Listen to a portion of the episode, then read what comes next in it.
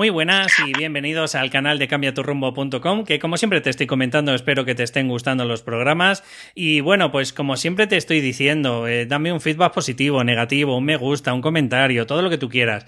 Y por supuesto también comentarte que me dirijo a todas esas personas que padecen de alguna forma el síndrome del impostor, que ya sabéis que es el miedo a fracasar, miedo a no ser suficiente y el miedo a mostraros en dónde, las redes sociales, a mostraros al mundo, porque os da vergüenza de qué dirán de vosotros que estáis formándoos de, todas esas creencias o energías o, no sé, terapias cuánticas o lo que queráis decir, ¿vale? Y que ahora, por, por desgracia, en España y yo creo que en medio mundo, pues están menospreciados, desprestigiados y demás. Si te sientes en alguna de estas cosas que te estoy comentando identificado, pues quiero decirte que, que bueno, que este es tu programa, así que arrancamos.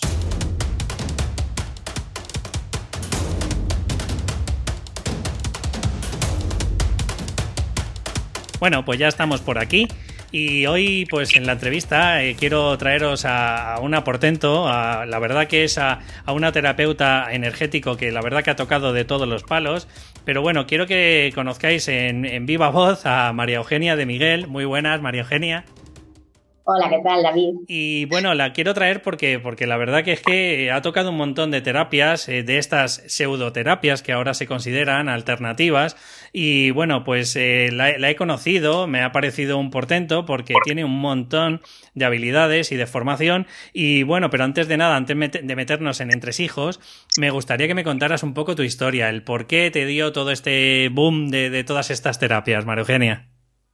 Vale, pues a ver, te cuento. Pues hace más o menos seis años eh, yo estaba, bueno, había estado trabajando como diseñadora gráfica en museística, hacíamos, eh, bueno, pues todo lo que tenía que ver con museos y la empresa cambió de dirección, cambió de dirección, se puso toda la tecnología y pues echaron a, a la mitad de la empresa. Y entonces, pues después de un largo parón que dejé todo lo que era el diseño gráfico, pues vinieron, como suele pasar, que la casualidad no existe, vinieron a mí las terapias y ya me metí de lleno. Vale, ¿y sentiste en algún momento, porque bueno, casi todos los compañeros que he traído y tal, eh, tú dices que, vinieron de lleno, pero de alguna forma tú no tenías alguna crisis existencial como algunos que, que, estamos por aquí. ¿Tuviste en algún momento esa sensación de decir, esta vida no es la que me han vendido, no es la que me gusta o, o no sé, ¿cómo te llegó, por decirlo de alguna forma? Sí, a ver, eh, pues me estuve bastante tiempo sin, sin, buscar nada porque sabía que la época del diseño como que había acabado. Entonces estaba completamente estancada y tenía que hacer algo para decir, a ver, tengo que salir de donde estoy porque no había tocado, como se suele decir, fondo. Entonces, buscando un poco, pues apareció el terapeuta adecuado y todo esto de las terapias que a mí me sonaba a chino, ni los chakras, ni la meditación, o sea, yo no entendía nada no entendía nada de este tema y ahora estoy metida a saco. Vale, y una preguntilla, eh, María Eugenia. Dime un poco cuál es la que más te vibró, o sea, de todas, bueno, porque te voy a decir, voy a decirle a la audiencia que, que es maestra de Reiki, o sea, bueno, ya sabes que hay tres o cuatro niveles de maestro de Reiki. Flores de Bach, pues es también maestra o es terapeuta floral, y luego encima es de registros acásicos. ¿Cómo empezaste con todo esto? Pues vino a la par. Eh, el reiki y las flores empecé a la vez. O sea, empecé haciendo terapia y en unos meses ya me gustó tanto que quise aprenderlo. Y como digo yo siempre, y te, le gustará mucho a tus oyentes, que el reiki me hizo vivir una nueva vida dentro de mi vida. Vale, ¿y cómo fue ese cambio de tan radical de una persona tan creativa? Con, eh, me imagino, porque eras de diseño gráfico, o sea, es decir, de ordenador, o, o eras más era de diseño gráfico de ordenador, pues porque yo conozco a muchísimos terapeutas que vienen del diseño gráfico y de las páginas web, porque en el fondo todo lo que es la... A ver, yo no, no sé de cromoterapia, pero a mí los pantones en diseño gráfico me apasionan y ya sabes tú que la vibración de los colores, cada uno tiene su vibración. Entonces me apasionaba siempre todo el mundo de los colores y no es tan lejano toda la creatividad del diseño a toda la creatividad que hay en las terapias energéticas. O sea que me estás diciendo, me estás diciendo, María Eugenia, que los colores influyen en nuestra vida. Por supuestísimo.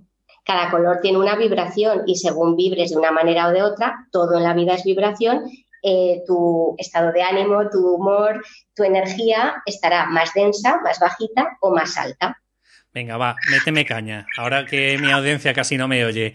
Yo llevo una temporada que me apasiona el violeta. Cuéntame, eh, seguro que me vas ahí a crujir. Pues el violeta es el color más espiritual que hay, el que conecta el séptimo chakra con, digamos, el más allá, con la fuente, con la divinidad que te estás volviendo muy espiritual. Bueno, bueno, bueno, no. Yo todavía me creo bastante terrenal, ¿eh? de verdad, María Eugenia. Pero bueno, ¿tiene alguna connotación para hacérmelo ver? No, pues eso que es más como una puerta a la espiritualidad. No tiene mayor cosa, tú sigue con los pies en la tierra, pero hay una puerta abierta. Porque te lo digo de corazón, soy bastante escéptico, medito las cosas no una, 250 veces. Vamos, o sea que de momento no me veo muy espiritual, pero bueno, ahí estoy, picando, ¿eh? Todo se andará. Yo hace unos años no era nada espiritual, te lo aseguro.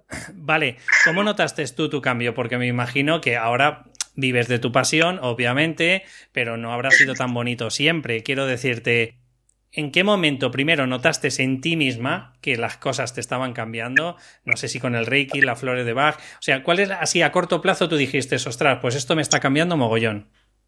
Sí, pues fue en unos meses, en tres meses, ya empecé, hice mi primer Reiki 1 con la iniciación de Reiki 1 y en tres meses yo había cambiado completamente. Luego ya fue progresivo, pero el cambio fue pues de estar completamente estancada diciendo qué hago con mi vida, a decir, anda, si hay otra manera de vivir. ¿Pero a qué te refieres? ¿A más tranquila, más relajada, una forma perceptiva de ver la vida, por decirlo así? Cambiar el chip. Es decir, cuando tú cambias el chip y entras como en tu despertar, que ha estado dormidito todos estos años, pues todo empieza a cambiar. Aparece gente nueva, pues te gustan, empiezas a leer libros igual de espiritualidad o de autoayuda que nunca habías leído, entiendes que estar estancado y sin hacer nada no te lleva a nada y que en la vida no siempre tienes que hacer durante toda la vida lo mismo, que puedes cambiar y ser diferentes personajes dentro de tu vida qué bonito. Eso, eso me gusta. Eso de utilizar un personaje o otro, y yo se lo digo a mis oyentes de alguna forma con el coaching, ¿vale? No es a nivel espiritual, sino yo lo utilizo un poco como que todos somos partes. Y esas partes llámalo energías. Claro, si tú llevas mucho tiempo alimentando la energía de la frustración, o la energía de la rabia, o la energía de, yo qué sé, de, de una persona mm, con síntomas depresivos, que no te digo depresivo, ¿vale? Pues claro, ¿qué es lo que ocurre? Pues que a eso se le llama un patrón, patrón emocional, eh, conductual, lo que tú quieras, y al final acabas alimentando eso y al final acabas haciendo siempre eso. Pero es porque yo creo que poquito a poco nos vamos cerrando con nosotros mismos. No sé qué opinas tú de esto. Sí, por supuesto, pero por ejemplo, para eso te puedo decir en, las terapias, por ejemplo, el Reiki y las flores de Bach, para eso sirven. las flores sirven para cambiar esos patrones nocivos o que tú ya los quieres desechar, porque han quedado obsoletos. Entonces, ¿qué hacen? Cambiar esos patrones de personalidad que tú rechazas. Hmm. Qué bueno.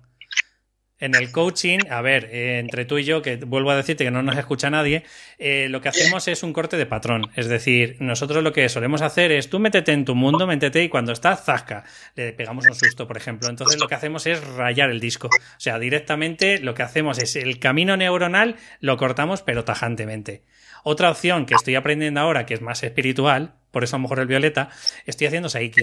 Tengo nivel básico de Saiki. Entonces, a través del Saiki lo que hacemos es nivelación o equilibrio entre los dos hemisferios. Si normalmente utilizábamos más uno u otro, pues a través del equilibrio energético entre los dos hemisferios hace que de alguna forma suelte esa emoción. Y la verdad que estoy notando un cambio abismal en mis clientes, en mí, la verdad que me noto mucho más tranquilo, las emociones no me son tan intensas. ¿Y vosotros qué hacéis, por ejemplo? Pues es que eso que estás contando, que yo no lo conocía, aunque te oí el otro día que lo contabas, eh, es una mezcla, por lo que dices, es una mezcla de Reiki y de flores de Bach. Las flores de Bach, por ejemplo, te pongo un ejemplo muy simple. Imagínate que alguien viene y tiene mucho miedo, pues tiene pánico escénico y tiene que dar conferencias. Entonces, poniendo en un bote un preparado floral que lleve, por ejemplo, mímulos, que es miedo, miedo por causa conocida, lo que haría es que ese miedo que está tan, tan, tan, eh, tan descompensado, lo vas a compensar. Claro que tendrás cierto, entre comillas, miedo si tienes que dar una conferencia ante 5.000 personas, pero no estarás temblando sin poder eh, articular palabras. Es decir, lo que va es, eso que está en desequilibrio, lo va la esencia, la energía de esa flor de alta vibración va equilibrando. Y entonces todo, pues ese miedo se volverá llevadero, aceptarás el miedo y vivirás con él y cada vez estará más equilibrado. Alguien muy triste, esa tristeza la paliará. Es decir, siempre todo lo que está en desequilibrio que no te gusta, según qué esencia floral pongas en el preparado, va equilibrando y armonizando tu sistema energético. Un poco, por, lo poco que conozco, eh, María Eugenia, un poco como la homeopatía, o sea, a través de esa cristalización o a través de esa energía que se transmite a través del agua. A ver, yo te lo explico desde mi punto de vista de las flores, porque yo de homeopatía ahí lo dejo también. Las flores lo que hacen es, cada flor tiene una vibración y somos vibración. Esto es como si fuera una frecuencia de FM de la radio. Entonces, según qué necesidades tengas tú, vas a meter, es decir, vas a hacer que la energía que no está en la vibración adecuada en esa parte del cuerpo o en ese órgano o en ese chakra se vaya equilibrando. Y entonces, al equilibrar ese no vamos a llamarle defecto, pero ese hábito poco saludable o ese patrón obsoleto para ti, al quitarlo, ese lastre que tenías en tu vida, tu energía va a elevarse y entonces vas a cambiar de frecuencia de radio. ¿Y cómo lo notaría la persona, Mario Eugenia? Un poco como que se acaba sedando, o sea, si tiene esa ansiedad o ese miedo, por ejemplo, escénico, que me ha parecido muy bueno para, mi audiencia, ¿vale? Esa persona que de pronto llega y, joder, no puedo, no puedo ponerme delante de una cámara, no puedo ponerme, ¿sabes? Todo lo que tiene que ver, pues, eh, las redes sociales, a conocer, a hacer un taller, todas estas cosillas. Y de pronto me imagino que no es de un día para otro, o sea, es coger, tomar esas gotas y a lo mejor en una semana antes va notando como gradualmente va mejorando. No sé, explícamelo tú. A ver, sí, todo es gradual, pero generalmente un bote, preparado, eh, dura un mes entero. O sea, vas tomando pues cuatro tomas diarias y entonces durante el mes entero, digamos que, por un lado, según, según qué patrones tengas, pues si es más depresión, mucha angustia, gente que tenga mucha angustia vital, más estrés, ansiedad, depresión, va como, como si tú fueras espectador de tu propia vida, un poco más como si te tuvieran en lobotomía y no sufrieras tanto por las cosas. Y sin descargas, ¿no? Más o menos. Bueno, eso por un lado. Pero, digamos, la cosa es que en la vida, la vida te va a ir poniendo, o sea, lo que hay detrás de las flores, que solas van a hacer el trabajito, pero no, es, no son mágicas. Tú vas a hacer el trabajo, porque al tomarte las flores, tu propia alma va a estar poniéndote a prueba en esas cosillas, casualmente en esos preparados florales, en esas esencias que yo he puesto, la vida te va a poner a prueba. Si las pasas, perfecto. Que no, te pondrá la prueba todavía más grande para que te enteres de que no la has superado. Hombre, que no quiero asustar. Vale, vale, vale. Pero es un poco así. Vale, en el coaching es un poquito más suave, ¿vale? En el coaching es, tienes un miedo escénico, por ejemplo, pues vamos de menos a más, pero es decir, como tú dices, tienes que hacer un plan de acción. Es decir, no sirve de nada que yo te dé unas herramientas, tú te das cuenta, gestionas, ah, me encuentro mejor, tal, no sé qué, y hasta el próximo año no te pones a, eh, a, torear el toro, ¿sabes? O sea, me parece absurdo. Pues eso, pues esto es un poco como yo te he dicho, es decir, si tú no haces nada, ni las flores, ni el reiki, ni ninguna terapia te va a hacer nada, porque en el fondo nos autosanamos nosotros, que nuestro cuerpo es muy listo. Okay. Pero la gente más que se lo desecho y no trabajar. Y entonces cuando la gente va a cualquier terapeuta a que lo haga el terapeuta, jamás va a sanar. Pero da igual que sea flores, que reiki, que lo que sea. O sea, tú tienes que poner de tu parte, si no, no ocurre nada. El terapeuta te dirige, hace de herramienta. Entiendo. Entiendo. Aquí, por ejemplo, en el Seiki, como dices, que me escuchaste el otro día, eh, nos llaman facilitadores. Una palabra muy bonita, ¿eh? Sí, sí, aquí también. En las terapias dicen facilita, fulanita. Sí, sí, lo de facilitar, sí. Vale, cuéntame un poquito ese tránsito, por fin, María Eugenia. O sea, vale, estabas trabajando de diseñadora, eh, le viste las orejas al lobo, te fuiste o te echaron, o digamos que hubo una regularización, ¿vale? Y de la noche a la mañana empezaste a encontrar clientes, o sea, digamos, se te alinearon los astros en el buen sentido. A ver, eh, una vez que me echaron, me echaron de la noche a la mañana, o sea, coge tus cosas y vete. Más o menos fue así. Entonces, claro, en el fondo te crea un poco de, shock, te quedas como, ¿y ahora qué hago con mi vida si estoy a mitad de un trabajo? No te lo esperas, ni te avisan ni te lo esperas. Entonces ahí, después de estar como hibernando, o sea, es decir, sin moverme, estancada con mi paro y demás, dije, cuando ya acabó eso, dije, pues va a haber que moverse, tengo que hacer algo, tengo que salir y tengo que volver a estar activa. Entonces ahí ya es cuando me puse las pilas. Pero en todos estos años, digamos, en estos seis años, seis años y medio, pongamos que cuatro prácticamente han sido de mi, por decir así, ¿eh? de mi propia eh, sanación, descubrimiento y saber quién era yo a día de hoy, quién soy por el trabajo que he hecho estos cuatro años pasados porque si tú no estás bien no puedes sanar a nadie. Fíjate qué potente lo que acabas de decir y que muy pocos dicen en todas las entrevistas que he hecho, ¿vale? Eh, me muevo en un mundo, por ejemplo, en el coaching, que el coaching es ahora, parece la panacea para muchos, ¿vale? pero eh, me doy cuenta de que la mitad de ellos, por no decir la gran mayoría, no han hecho ni un, y bueno, esto le pondré un pitido, ¿vale? Ni un puñito tránsito de proceso de coaching.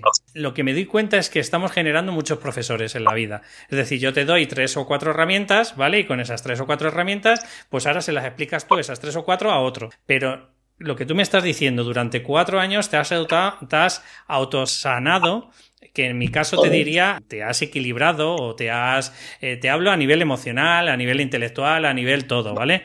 Pero me parece súper potente, de verdad. ¿Y necesitaste cuatro años? Bueno, a ver, es que cuatro años fue el proceso, digamos, desde que empecé el Reiki 1 hasta que pude hacer la maestría.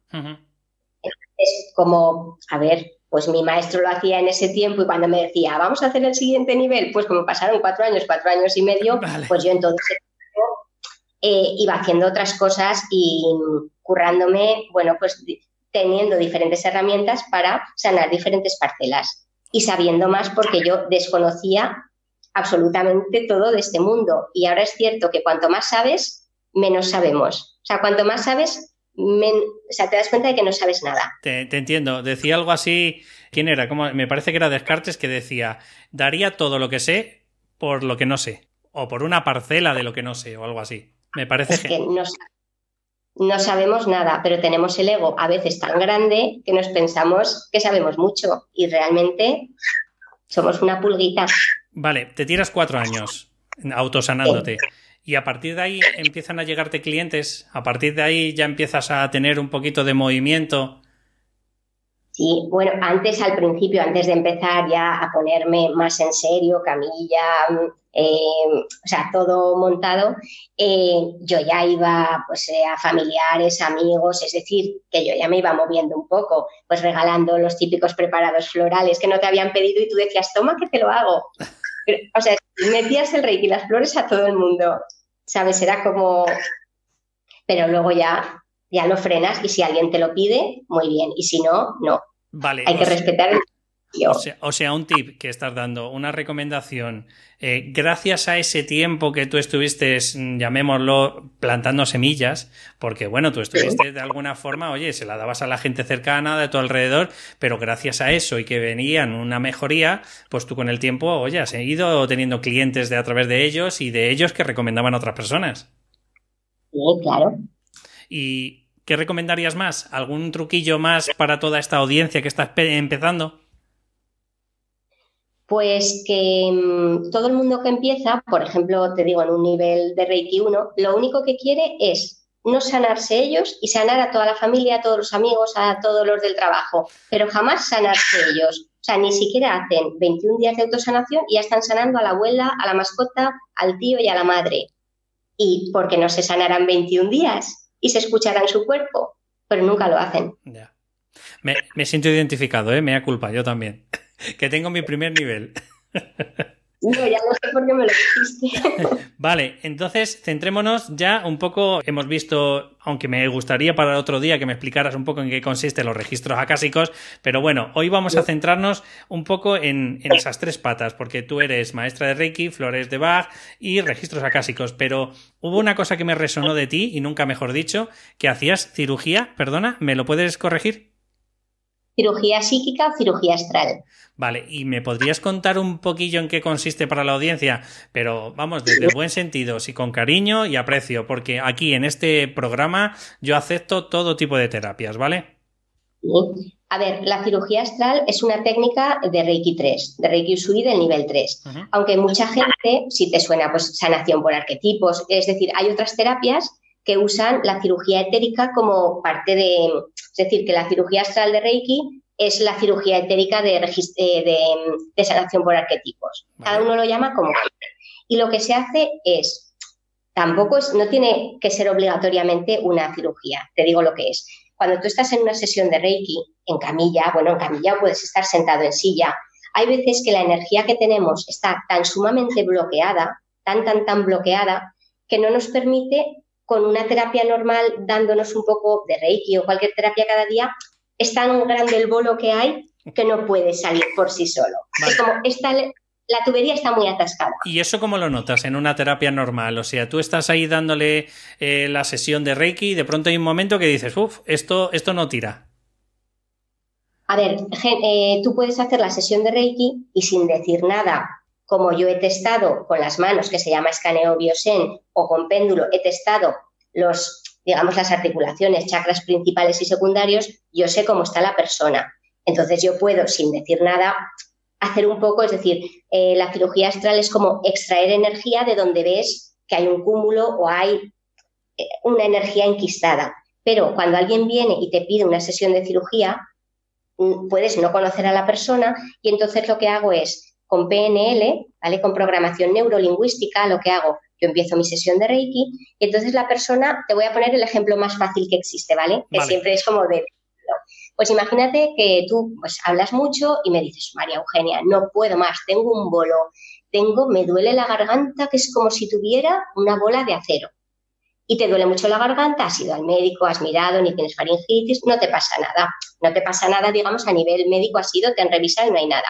Pero tú sabes que hay algo que no puedes. Entonces yo, pues estás tranquilo en la camilla, yo he empezado mi sesión de Reiki y te voy, bueno, te voy dando Reiki pues en el tercer ojo y en otros sitios y yo te digo, a ver, céntrate, céntrate en tu cuerpo y, por ejemplo, pues con ojos cerrados que estás, visualiza y dime, pues que es muy fácil, pues dónde, por ejemplo, en qué zona sientes que hay un malestar y una energía enquistada. Eh, ¿Qué zona ves, por ejemplo, en rojo, como si fuera peligro? Y tú me dices, uff, está clarísimo la garganta, tengo aquí un bolo que no puedo más. Igual te digo, señálamelo, tú me lo señalas, pero entonces yo hago que tú sea, que pongas conciencia y te digo, por ejemplo, a ver, ¿qué tamaño tiene? Pues es como una pelota, como una pelota de, golf, de billar, de tenis, pues como un balón de fútbol. Em, ¿Es rugosa? Eh, ¿Qué color tiene?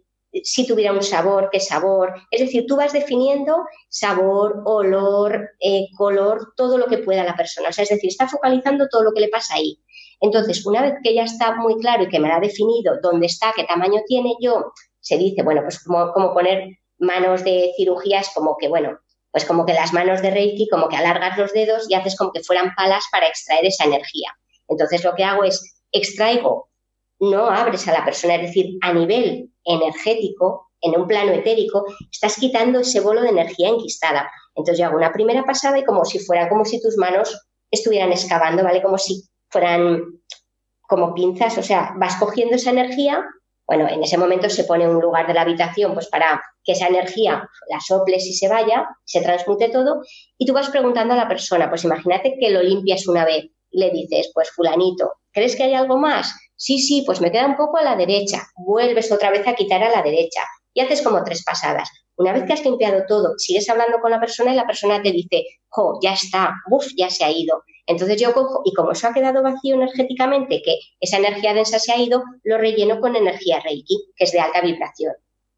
Una vez que eso ya está, pues voy y casualmente siempre hay dos o tres zonas del cuerpo en las que pasa algo, que quizás no sabías ni que pasaba nada, pero de repente se va la atención al codo, a la rodilla, donde sea, y vuelvo a hacer la misma operación. Más o menos así. Puede ser mucho más profundo, pero bueno, a nivel, digamos así, para tus oyentes, lo que estás haciendo es una energía enquistada. ¿Y tú notas algo? O sea, es decir, cuando la persona te dice, uff, tengo aquí algo que no puedo y tal, ¿tú a nivel de, de, vibración o a nivel de energía notas algo o simplemente te dejas llevar como si fueras un instrumento más? Yo, mm, hay gente que ve la energía o que la siente yo puedo, a veces puedo notar que si eso que tenía que salir ha salido o no. O a veces como que tienes que tirar mucho. Es decir, tú puedes notar como una resistencia de la persona. Pero si la persona no me lo dijera, yo no sé si ha salido todo o no. Es decir, hay gente que ve y dice, ha salido no sé qué de color tal. No, yo estoy con los pies en la tierra y solo sé que cuando la persona me diga que ya está todo, yo sé que está todo. Pero yo no lo veo. Y para mis oyentes, eh, María Eugenia, eh, decirte que, estás en www.cuartochakra.com, allí tienes todas las herramientas eh, que utilizas normalmente, pero lo que te he dicho, esos tres miedos que normalmente son los principales de las personas que tienen el síndrome del impostor, que es miedo a fracasar, vergüenza o miedo a mostrarse en las redes, mostrarse en el mundo mundial, ¿vale? Y el miedo a, a no ser nunca, a no estar nunca preparado. De las herramientas de las tres o los tres pilares que tú tienes principales, que estamos hablando de la canalización o registros acásicos, flores de Bach o las maestrías de Reiki. ¿Qué recomendarías a mis oyentes o cómo podrías ayudarles en, ese, en esa evolución? Vale. Pues a ver, todo tendría su, ¿vale? Su, su manera. Coge uno, coge uno. Por ejemplo, el miedo a mostrarse, vamos a ponerlo.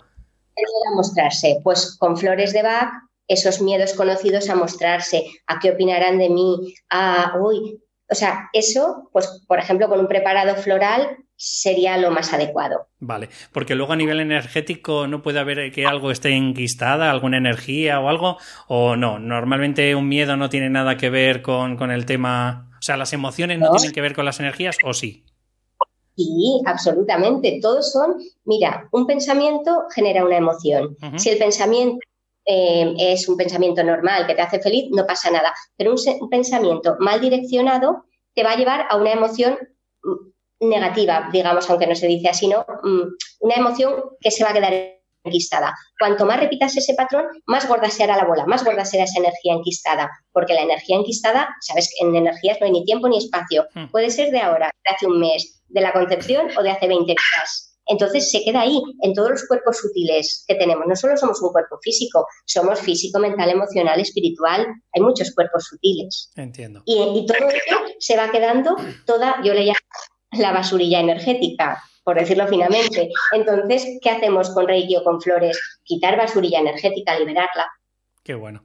La verdad que me encanta todo, o sea, en el buen sentido, de verdad, María Eugenia, me encanta todo lo que hacéis creo que, que, bueno, aunque tengamos la verdad que estigmas a nivel social, a mí me da igual. Yo quiero dejaros y haceros un hueco para, para todas estas terapias pues curativas que a lo mejor no, no, conoce la gente y quiero dejaros un hueco pues para que contéis vuestras vivencias, vuestras experiencias, porque yo de verdad, o sea, joder, llevo una semana con el proyecto de Psyche y yo noto un cambio en mí. Me da igual si, si es un efecto placebo, me da igual. Es que si a mí me funciona y yo me siento, por ejemplo, más tranquilo, más me da? ¿Sabes? O sea, si yo estoy tocando mi subconsciente o, o aunque no lo toque, pero me noto más tranquilo, yo tampoco me estoy autoengañando. O sea, yo, por ejemplo, si hago un ejercicio que es para mm, tener menos ansiedad, obviamente que si, yo qué sé, si estuviera haciendo pues para sentirme más empoderado y resulta que lo, lo único que noto es que estoy más tranquilo, pues a ver, me he quedado medio camino. Pero de verdad, en serio, quiero agradeceros el que vengas a este espacio, que deis una voz a, todas esas terapias alternativas. Y bueno, como siempre te comento, comento a todos mis eh, entrevistados, María Eugenia, último minuto, cuéntame un poquillo algo que quieras contar que te hayas dejado en el tintero? Pues a ver, yo lo que diría a tus oyentes es que todo el mundo es responsable 100% de sus actos y que la sanación viene de dentro, todo está dentro de nosotros. Así que hay que buscar a las personas adecuadas para que te den esa mano en ese momento, esa herramienta, pero el poder está dentro de ti y hay que empoderar a los pacientes y clientes. Qué bueno. Pues Marogenia, déjame un minutillo que me despido de la audiencia y cerramos tranquilamente, ¿vale? Bueno, pues de verdad, como, como, siempre digo, agradeceros, agradecer a María Eugenia de Miguel que, haya estado aquí en el programa de cambiaturrombo.com y bueno, deciros que si os ha gustado la entrevista, en la medida de lo posible, pues me deis una valoración de cinco estrellas o un comentario eh, o un me gusta en Evox y poquito a poco pues me irás ayudando también, ¿por qué no?, a que vaya mejorando mi programa. Simplemente, como siempre os digo, un saludo y nos escuchamos en el próximo programa. Hasta luego.